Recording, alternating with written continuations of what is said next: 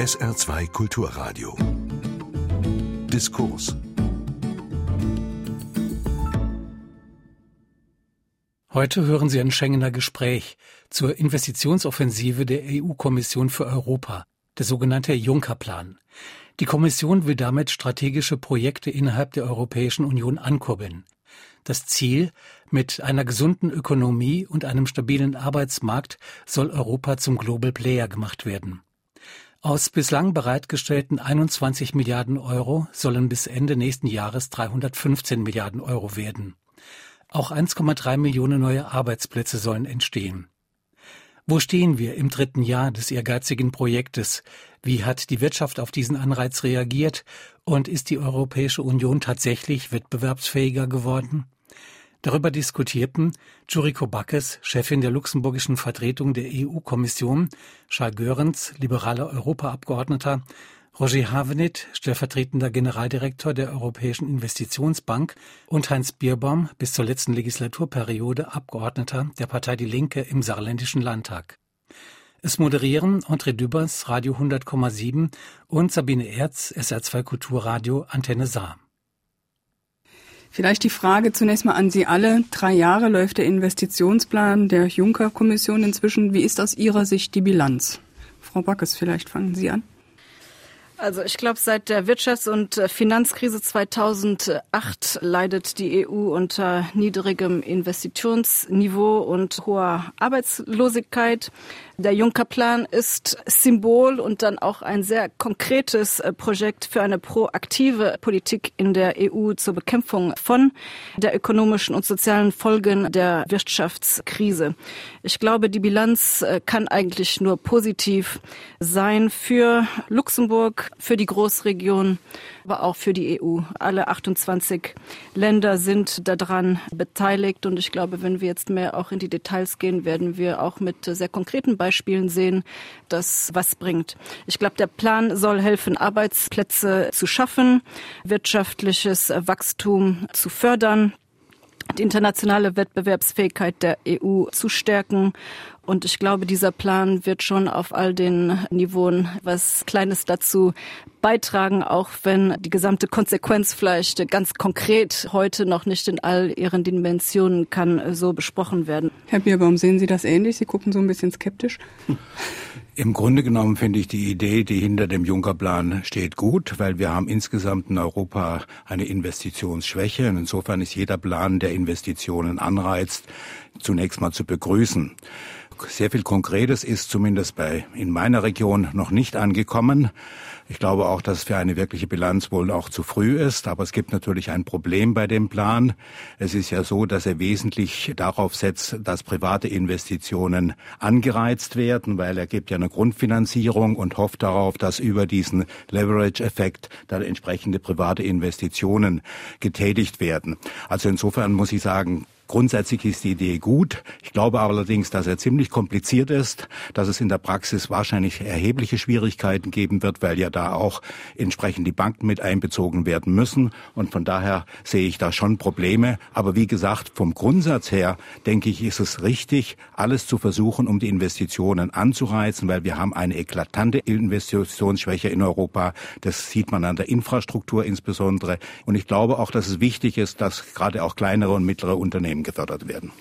Herr Görens, äh, wie sehen Sie als liberaler Europapolitiker dann dieses Projekt des Investitionsplanes, ob schon es auch nach drei Jahren noch relativ früh ist, wie gesagt, äh, da eine erste Bilanz zu ziehen?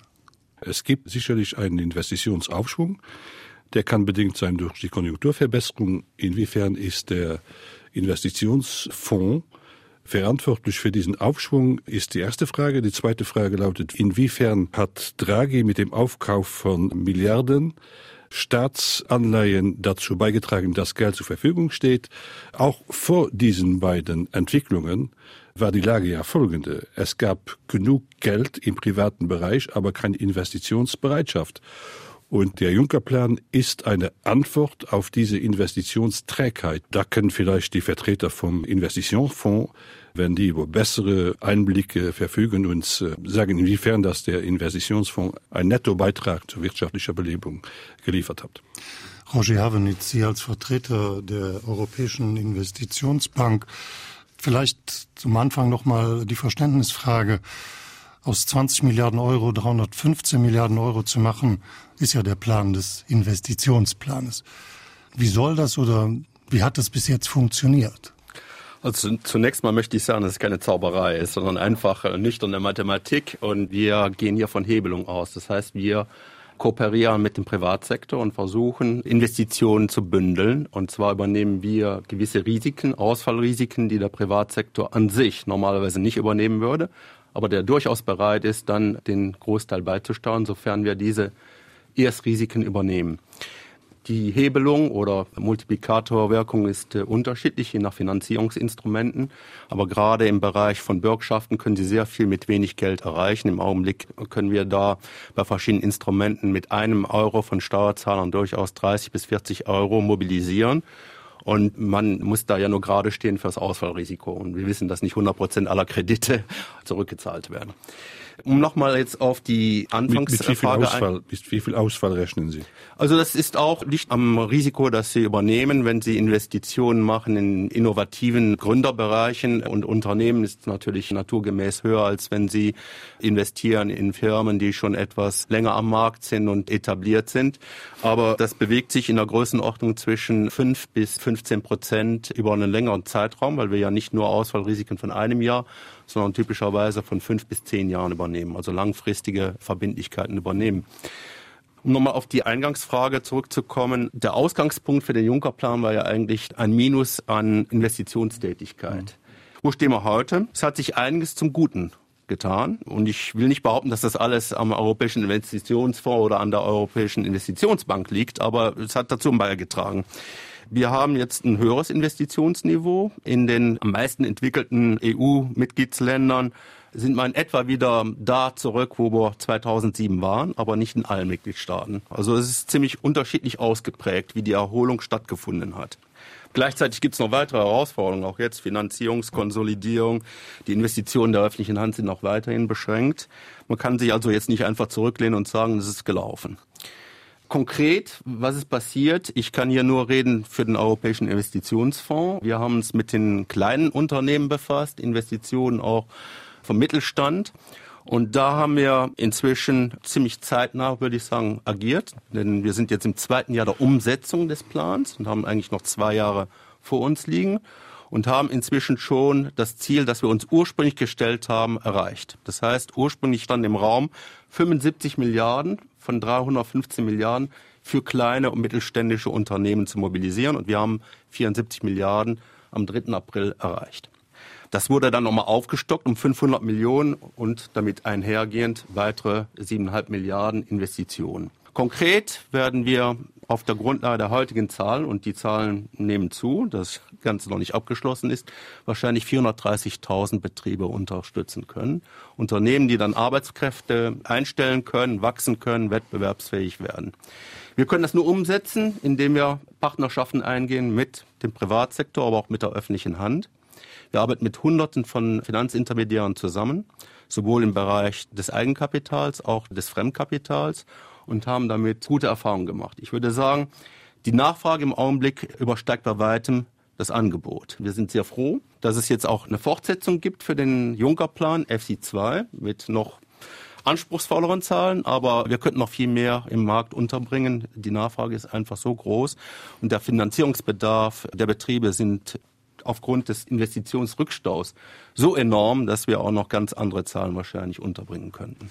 Herr Bierbaum, Sie haben vorhin gesagt, im Grunde stimmen Sie dem zu, aber in Ihrer Region ist noch nicht allzu viel davon angekommen. Was meinen Sie, woran das liegt oder wie kann man diesen Investitionsplan, der ja unter anderem gedacht ist, auch gerade kleine und mittelständische Unternehmen anzusprechen, wie kann man die motivieren, sich von diesem Geld zu bedienen, will ich jetzt einfach mal sagen, oder unterstützen zu lassen?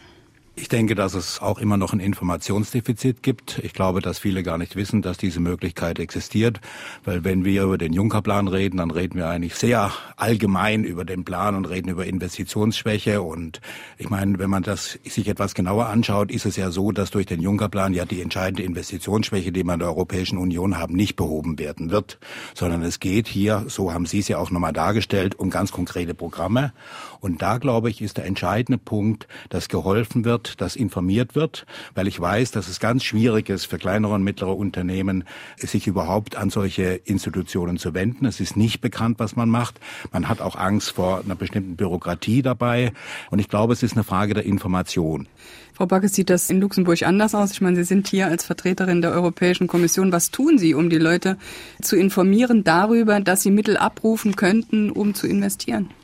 Ich glaube, Sie haben ganz recht. Es ist schon ein Informationsdefizit, aber dass da noch viel zu tun ist, da gebe ich Ihnen ganz recht. Meine Arbeit jetzt als Vertreterin der Kommission auch in Luxemburg ist, äh, dieses Informationsdefizit natürlich äh, zu bekämpfen. Das machen wir mit den kleinen Mitteln und dann eben zusammen mit den Partnern, wie wir das natürlich machen können. Auf der anderen Seite ist natürlich meine Rolle auch gegenüber den Bürgern, denn das ist für die Unternehmen natürlich, aber direkt und indirekt äh, natürlich auch was, wo der Bürger in Luxemburg und in der Großregion auch davon profitiert. Und ich meine, das das alles äh, kompliziert ist, stimmt natürlich auch. Das wird auch keiner bestreiten, aber ich glaube, auch da arbeiten wir dran. Ich glaube, was wichtig ist, dass wir den Unternehmen sowie auch den Bürgern mit sehr konkreten Beispielen auch helfen können. Das ist alles ein bisschen obskur oder ich weiß nicht ganz konkret. Es gibt jetzt auch für Luxemburg konkrete Beispiele. Ich war vor kurzem ein, ein Unternehmen besichtigen, das äh, Flynn Pharma heißt, im Wundenversorgungsprodukte produziert. Schwierige Wörter. Und eben dank der EU-Garantie zusammen mit ING Luxemburg und unterstützt vom EIF konnte sich diese Firma weiterentwickeln und unabhängig bleiben. Das ist ein konkretes Beispiel. 78 neue Arbeitsplätze wurden geschaffen. Das ist nicht nichts. Und das sind ganz konkrete Sachen, wo auch der Direktor von dieser Firma ganz konkret sagt, wir brauchen mehr Europa. Das geht überhaupt nicht ohne Europa. Und es gibt andere Beispiele, äh, zum Beispiel äh, Microlux, äh, erstes Mikrofinanzinstitut für Luxemburg, unterstützt zum Beispiel soziale Startups, die keinen Zugang zu herkömmlichen Bankkrediten haben. Hier können wir Teilen der Bevölkerung helfen, die finanziell und sozial ausgeschlossen sind normal. Das geht hier von Flüchtlingen, ethnische Minderheiten, Langzeitarbeitslosen. 92 Prozent der Firmen heute sind Mikro Unternehmen. Und jedes Mikrounternehmen schafft durchschnittlich zwei Arbeitsplätze, sodass wir hier wirklich einen inklusiven Wachstum auch unterstützen können. Das sind ganz konkrete Beispiele, die, glaube ich, zeigen, dass dieser Plan auch sehr konkret Konsequenzen hat für den Bürger und Unternehmen.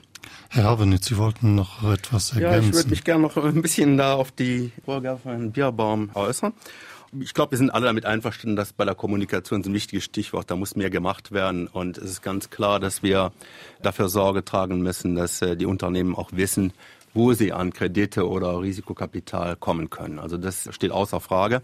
Und wir arbeiten auch eng mit der Kommission daran. Und wir haben auch ein ganzes Programm, das schon angelaufen ist und das wir weiterführen wollen, das zum Teil auch über Sozialmedien laufen wird und, und Videos. Und wichtig ist auch, die Leute zu informieren, nicht nur darüber, wo sie an die Kredite kommen können, sondern auch, was mit dem Geld der Steuerzahler gemacht wird. Und dass man das mal konkret darstellt und auch aufzeigt, wie die EU dem europäischen Bürger helfen kann. Was ich allerdings noch hinzufügen möchte, ist gerade beim Mittelstand und bei den kleinen Unternehmen, die brauchen nicht, sich an die EU-Institutionen zu wenden. Die können ganz einfach zu ihrer Hausbank gehen. Und wir versuchen ja gerade, indem wir in Deutschland mit der Kreditanstalt für Wiederaufbau arbeiten, die mit allen Banken arbeiten in Deutschland, einen Zugang zu schaffen neben ihrer Haustür. Das Gleiche gilt auch hier in Luxemburg, wo wir jetzt schon mit drei Banken äh, Verträge abgeschlossen haben, um Innovationsvorhaben zu fördern und auch mit einem Träger im Bereich Mikrofinanzierung. Und hier konkret in Luxemburg werden zum Beispiel 700 Firmen unterstützt werden, 400 im Bereich der Innovationsförderung und 300 im Bereich der Mikrofinanzierung. Sind noch nicht alle jetzt unterstützt worden, weil diese Verträge vor kurzem abgeschlossen wurden, aber wir sind zuversichtlich, dass wir diese Firmen erreichen können. Was auch wichtig ist, ist, dass man bürgernah agiert. Das heißt, dass man Finanzierungsinstrumente bereitstellt, wo der Bürger konkret sieht, wo es den Nutzen gibt. Und äh, wir haben schon über die kleinen und mittleren Unternehmen hinaus auch Vorstöße gemacht in andere Bereiche, in Landwirtschaft, wo es durchaus zweckmäßige Kombinationen geben kann zwischen Krediten und Subventionen, auch im Bereich der Energieeffizienz. Wir sind auch tätig im Bereich der Kultur. Wir haben zum Beispiel Bürgschaften, um kulturelle Inhalte zu fördern. Wir greifen damit äh, kleinen Filmproduzenten unter die Arme, aber auch im Bereich Architektur oder im Bereich von Museen. Und wir glauben, dass es jede Menge andere Bereiche gibt, wo im Augenblick äh, eigentlich eine Subventionskultur herrscht, wo man aber durchaus durch die Bündelung von Subventionen mit Finanzierungsinstrumenten mehr erreichen könnte. Und äh, wir arbeiten daran und wir sehen da durchaus Zukunftspotenzial, nicht um jetzt die Subventionen zu verdrängen, sondern um etwas auf die Beine zu stellen, das bisschen sich selbst tragen kann, wo man nicht nur am Tropf hängt, sondern auch in Zukunft mehr erreichen kann mit knappen Steuermitteln. Darf ich kurz nochmal auf die Frage der Kommunikation zurückkommen, um es mal konkret zu machen. Sie haben sicherlich recht, man muss sich nicht an die Institution wenden, man kann sich an die Hausbank wenden, aber um es mal ganz plastisch zu machen. Wir hatten kürzlich im Landtag im Saarland eine Diskussion über Start-ups und Hilfen für Gründer.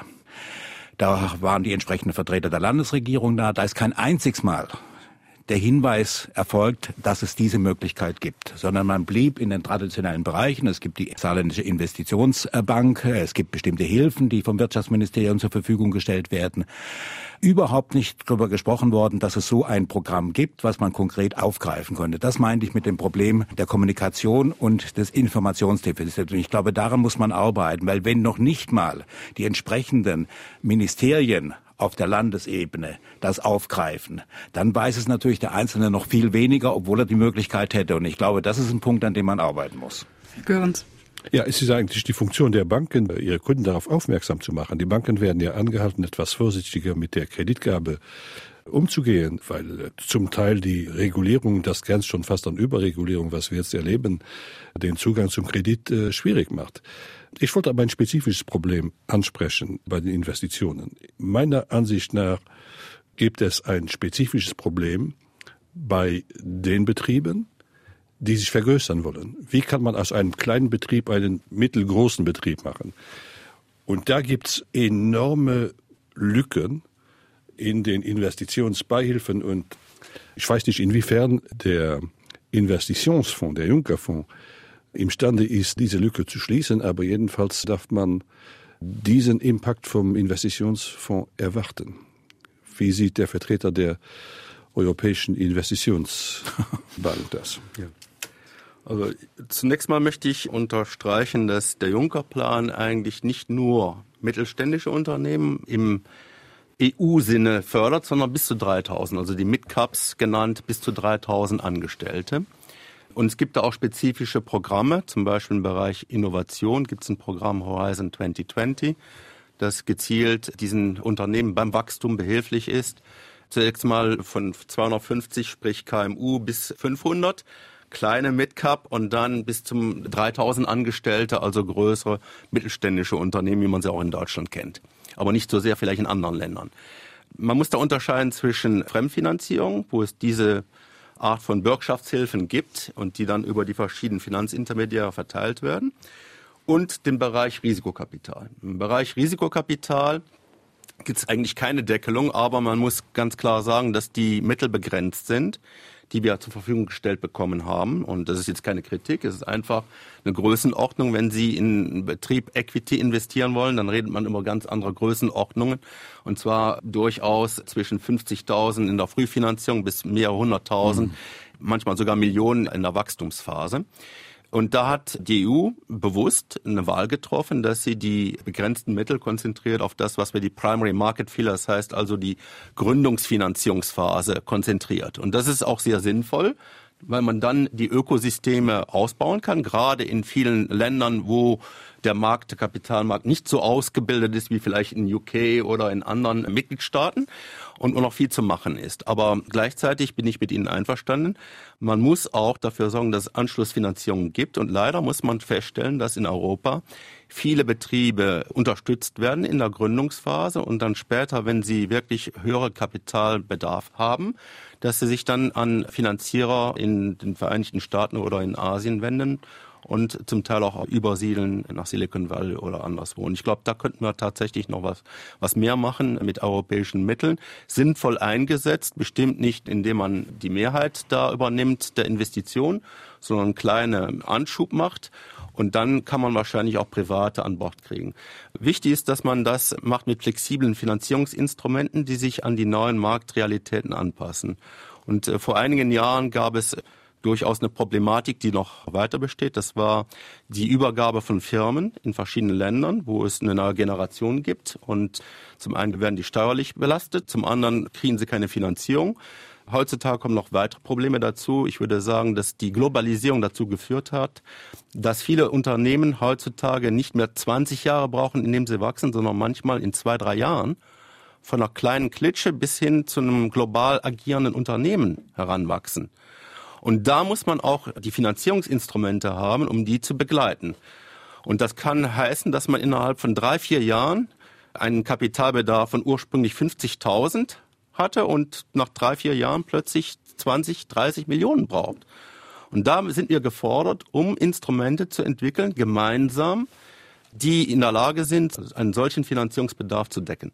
Und das kann man nur machen, indem man zusammen am gleichen Strang zieht und nicht vielfältige kleine Mikroprogramme auflegt, die auf regionaler, nationaler und europäischer Ebene im Konkurrenzkampf miteinander stehen. Es ist wichtig, dass man die Ressourcen bündelt. Und das, glaube ich, ist in einer gewissen Weise schon gelungen unterm Juncker-Plan. Natürlich müssen wir noch weiter daran arbeiten, aber es hat hier so eine Art Umbrella, so eine Deckelung gegeben, ein Dach, unter dem man verschiedene Instrumente unterbringen kann. Und wichtig ist, dass man gerade diese Strukturfondsmittel, die in einer ganz anderen Größenordnung zur Verfügung steht, sinnvoll da einbringt und kombiniert mit dem Juncker-Plan. Das ist für uns das A und O. Frau Backes, gibt es denn Erfahrungen, wie diese Mittel abgerufen werden innerhalb der einzelnen Mitgliedstaaten. Wir reden jetzt hier ziemlich viel von Deutschland und der Region, aber es muss ja wahrscheinlich auch Zahlen oder Erhebungen geben, wie das in anderen Bereichen angenommen wird.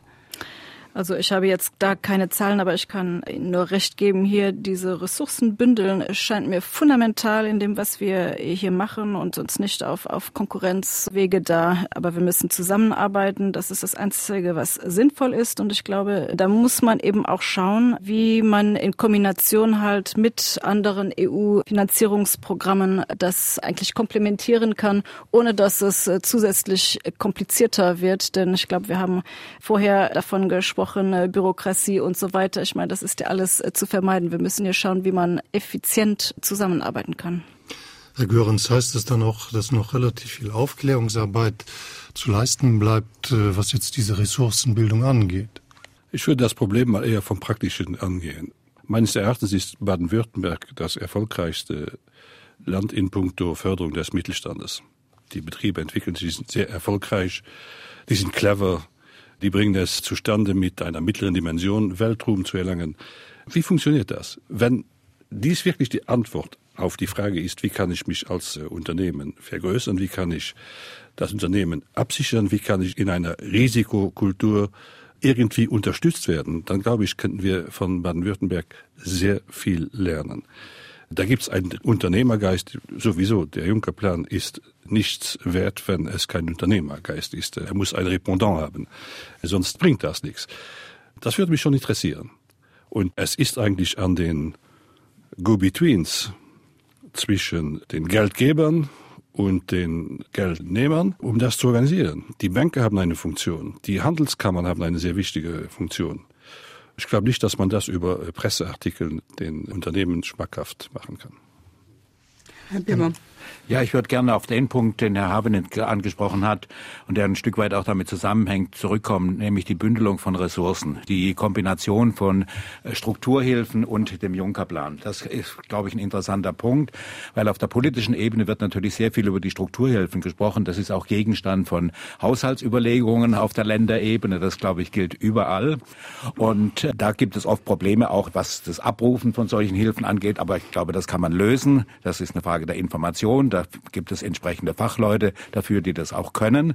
Aber das konkret zu verbinden mit dem Thema einer konkreten Förderung von kleineren Unternehmen oder von Start-ups oder von denjenigen, die dann auch schon ein Stückchen weiter sind, ich glaube, das wäre ein interessanter Punkt, weil man da wirklich auch ein Regionalprogramm draus machen kann, indem man bestimmte Leitlinien gibt und dann aber konkrete wirtschaftliche Aktivitäten auf der Unternehmensebene und auf Ebene des Einzelnen auch anträgt. Das finde ich wirklich, muss ich sagen, einen spannenden Punkt. Punkt. Herr Havenet, apropos ähm, regionales Marketing oder wie man das auch immer ausdrücken sollte.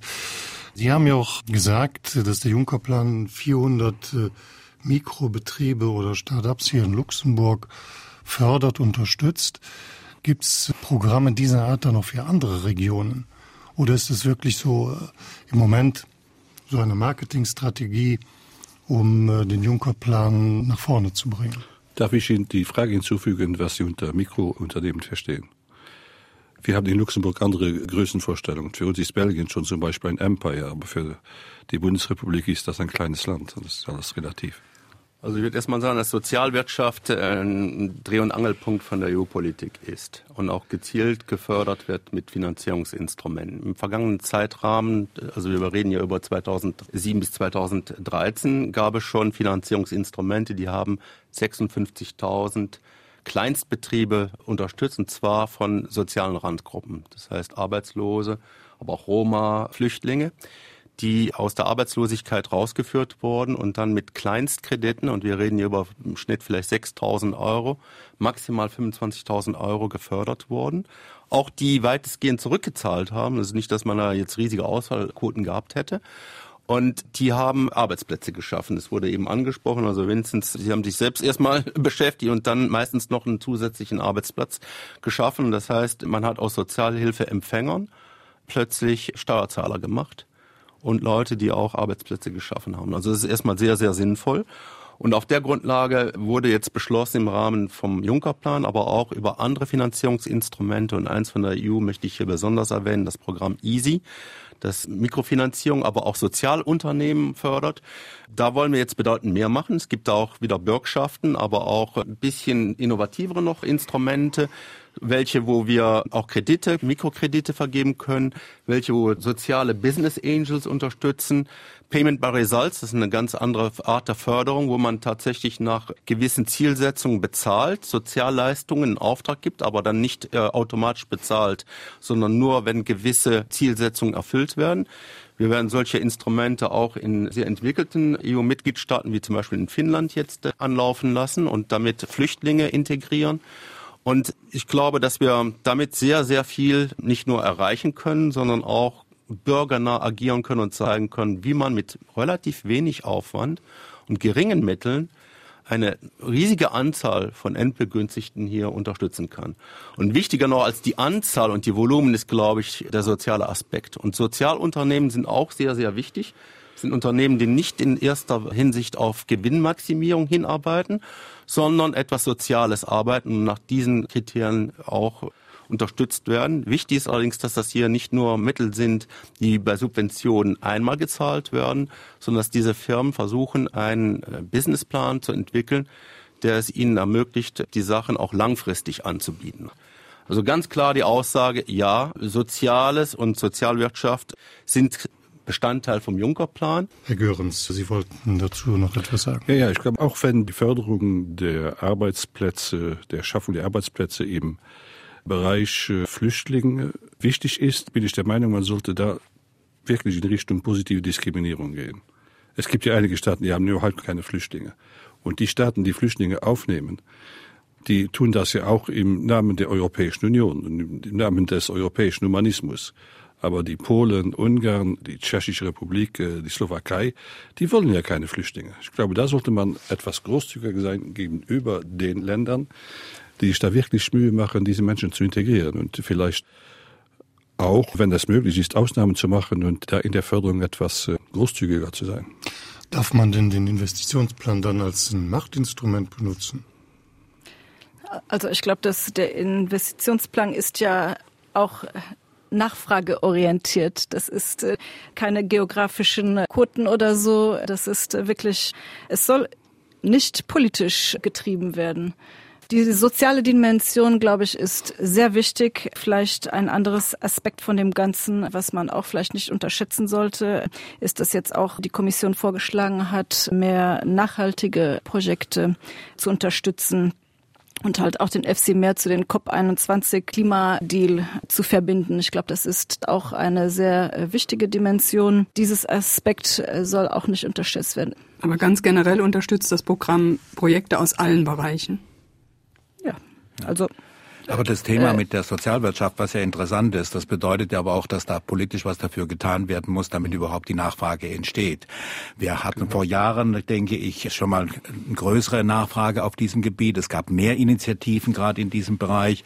Wenn ich etwa an Genossenschaften, an andere Dinge denke, an den ganzen Selbstverwaltungssektor, der da eine Rolle spielt, das ist ja eigentlich in den letzten Jahren nicht mehr so stark gewesen. Deswegen glaube ich, dass gerade weil Sie ja zu Recht, finde ich, darauf hinweisen, dass es bestimmte soziale Aspekte Aspekte sind, die dabei auch zu berücksichtigen sind, dass die Politik dann dafür aber eben auch die Grundlage dafür schaffen muss, dass es solche Initiativen gibt. Zwei ganz wichtige Punkte, die Sie angesprochen haben, möchte ich gerne darauf reagieren. Zum einen, Kontinuität ist wichtig. Ich glaube, man schafft gewisse Erwartungen, wenn man so Programme auflegt. Und man muss auch dafür Sorge tragen, dass man die Erwartungen nicht enttäuscht, sondern dass man etwas Langfristiges, sofern es natürlich funktioniert. Ansonsten muss man es ändern. Aber in dem Bereich funktioniert es, dass man das weiterführen kann.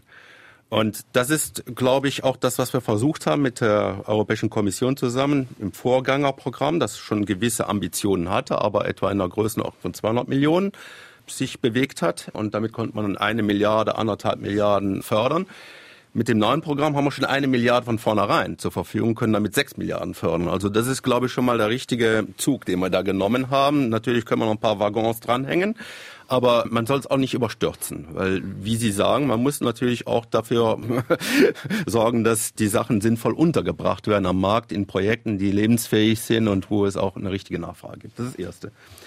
Das Zweite ist die Rahmenbedingungen. Ich glaube, das möchte ich noch was weiter strecken. Und ich glaube, man vergisst das manchmal zu sagen. Aber der Juncker-Plan ist nicht nur für Finanzierung, ist auch dafür, dass man die Rahmenbedingungen und die gesetzlichen Rahmenbedingungen nochmal überdenkt und schaut, wie man die so gestalten kann, dass sie für ein Investitionsklima förderlich sind. Aber sehr, sehr wichtig ist, dass man da genau das richtige Gleichgewicht findet zwischen Regelgebung auf der einen Seite aber andererseits äh, sollte man Finanzierungsinstrumente trotzdem noch möglich machen und das Ganze nicht überregulieren. Aber Herr Havenit, äh, dazu müsste ja ähm, eigentlich die Kapitalmarktunion zunächst mal gelingen.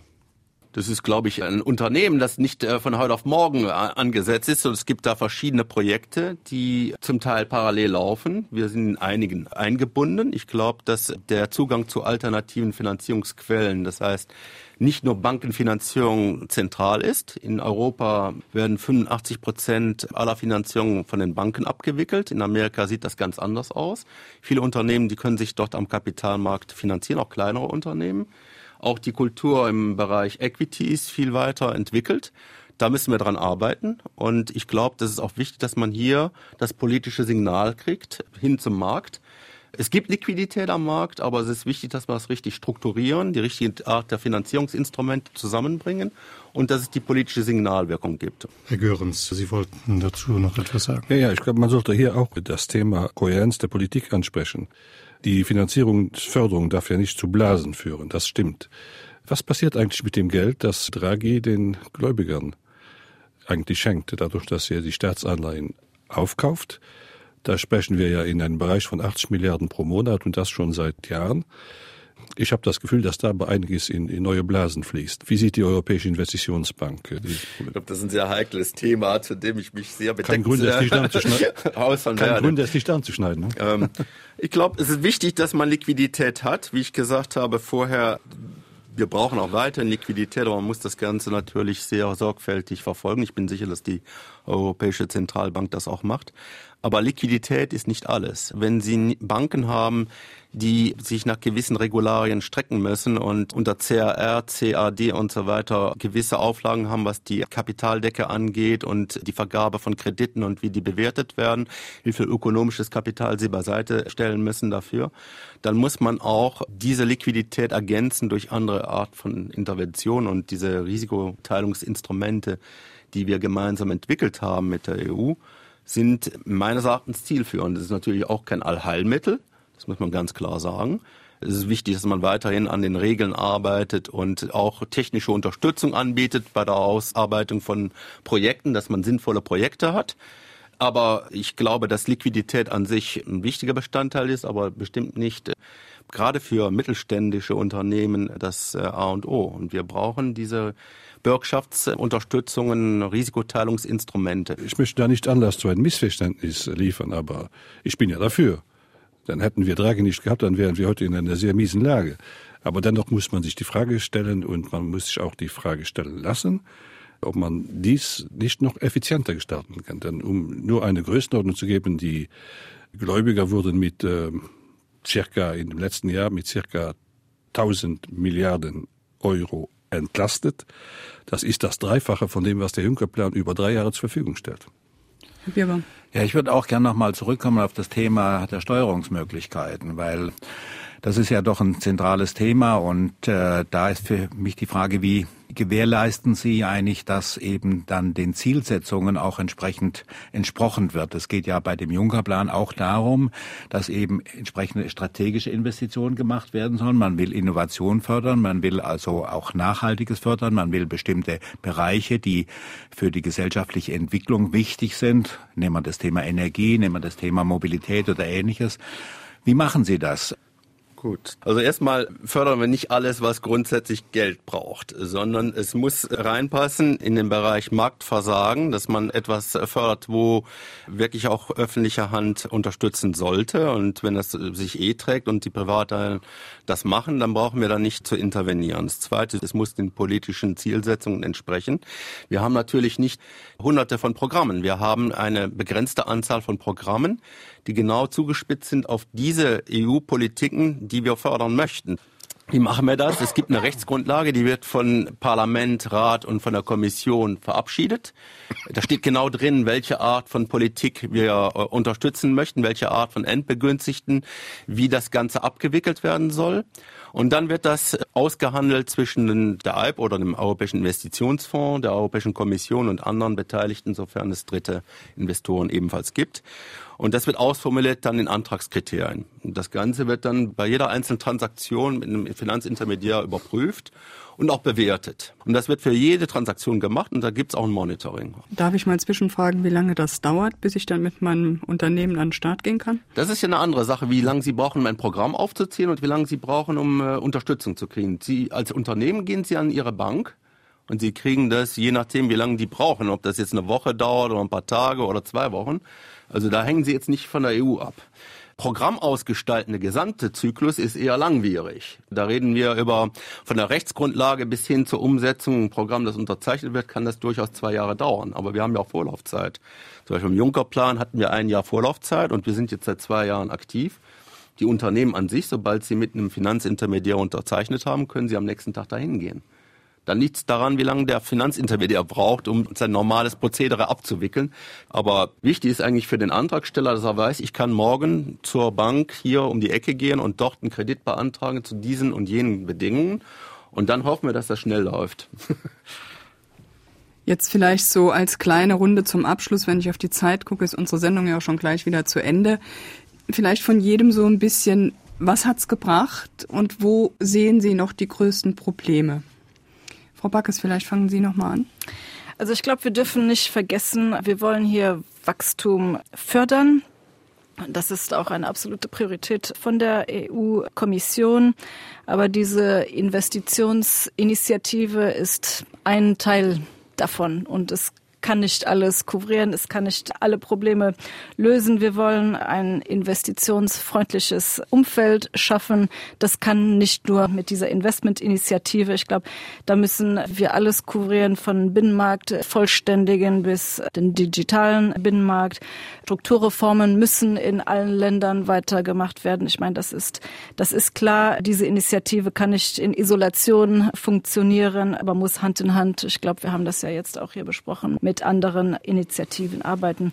Sie hatten auch kurz die Bereiche angesprochen. Ich glaube, mit eben den Instrumenten wie äh, die Garantien, die wir hier geben, im Rahmen von diesem Instrument fließen Investitionen in Schlüsselbereiche, die fundamental wichtig sind in der Union, wie halt Infrastruktur, Bildung, Forschung und Innovation und dienen halt als Risikokapital für diese kleinen Unternehmen. Ich glaube, es ist viel gemacht worden. Man darf nicht alles versprechen. Aber ich glaube, dieser Juncker-Plan ist wirklich ein Symbol von einer proaktiven Politik für die EU, die konkret was bringt für die Unternehmen und direkt und indirekt für den Bürger. Danke, Herr Görns. Ja, ich sehe diesen Investitionsfonds als eine Möglichkeit, die Realwirtschaft zu stärken. Dafür war er auch gedacht.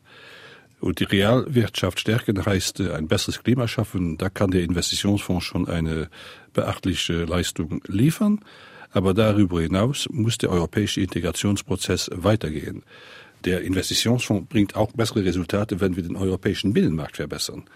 Und mehr als die Hälfte der Produkte sind noch nicht dem Regelwerk des europäischen Binnenmarkts unterworfen. Und daher, ja, die Wette auf die Zukunft lautet ja zu den intelligenten Investitionsförderungen, soweit ich das bis jetzt übersehe, ist das auch der Fall, aber auch ja zu den anderen Politik d'accompagnement oder den flankierenden Maßnahmen, die in anderen Politikbereichen notwendig sind. Herr Bieber. Ja, ich denke, man sollte den Juncker-Plan nicht überfrachten. Er kann sicherlich nicht das leisten, was oft in der Öffentlichkeit von ihm erwartet wird, dass er nämlich die Investitionsschwäche der Europäischen Union löst. Ich glaube, man muss ihn äh, so nehmen, wie er eigentlich gedacht ist, dass er eine konkrete Hilfe darstellt für konkrete ökonomische Tätigkeiten. Und das, glaube ich, muss deutlich gemacht werden, dass es hier konkrete Möglichkeiten gibt. Hier haben wir ein Informations- und Kommunikationsdefizit, was behoben werden muss. Und ein zweiter Punkt, den ich auch wesentlich finde, ist, dass eben die Kombination mit anderen Ressourcen auch äh, gemacht wird, insbesondere mit den sonstigen Hilfen, die über die Europäische Union kommen. Wir müssen ja sehen, wir haben Strukturhilfen, wir haben den Kohäsionsfonds, wir haben im Bereich des Arbeitsmarktes, darauf haben wir gar nicht gesprochen, auch das Thema ESF spielt eine Rolle und ich glaube, dass man das bündeln muss und dass da eigentlich die Zukunft drin liegt und dass man ihn bitte nicht überfrachtet, weil er kann nicht das alles leisten, was von ihm oft erwartet wird. Herr Habenet. Ja, ich glaube, wir haben jetzt etwa die Halbzeit erreicht von der ersten Phase vom Juncker-Plan. Es wurde tatsächlich einiges erreicht und die Realwirtschaft äh, wurde gestärkt. Jedenfalls hat der Juncker-Plan dazu beigetragen, aber wir sollten uns nicht auf unseren Lorbeeren ausruhen. Ich sehe sicherlich drei Herausforderungen. Die erste ist, und es wurde eben angesprochen, dass äh, es wichtig ist, an den gesetzlichen Rahmenbedingungen auch weiterzuarbeiten. Die sind zwischen den verschiedenen Mitgliedstaaten noch immer fragmentiert. Da müssen wir dazu beitragen, dass wir effizienteres Europa haben. Das gleiche gilt auch für die EU-Finanzierungsinstrumente. Zu viele unterschiedliche Regeln, unterschiedliche Vorgaben. Ich glaube, da sollten wir das Ganze ein bisschen mehr harmonisieren, damit es besser zusammenwächst. Zweite Herausforderung ist, dass meistens wir innovative neue Wege gehen müssen, um auch in anderen Bereichen, Sektoren wie Landwirtschaft, Sozialwirtschaft, kulturelles Umfeld, Energie, Bildung, Gesundheitswesen, Finanzierungsinstrumente einsetzen. Und last but not least, wir haben geredet über den Zugang zur EU-Förderung und die Kommunikation. Wichtig ist auch, dass man über die Ergebnisse jetzt nachdenkt und wie man die kommunizieren wird. Aus unserer Reihe Schengener Gespräche hörten Sie heute im Diskurs eine Diskussion zur Investitionsoffensive der EU-Kommission für Europa. Diskutiert haben Churiko Backes, Chefin der luxemburgischen Vertretung der EU-Kommission, Charles Görens, liberaler Europaabgeordneter, Roger Havenit, stellvertretender Generaldirektor der Europäischen Investitionsbank und Heinz Bierbaum, bis zur letzten Legislaturperiode Abgeordneter der Partei Die Linke im Saarländischen Landtag. Moderiert haben Sabine Erz, SA2 Kulturradio, Antenne Saar und André Dübers, Radio 100,7.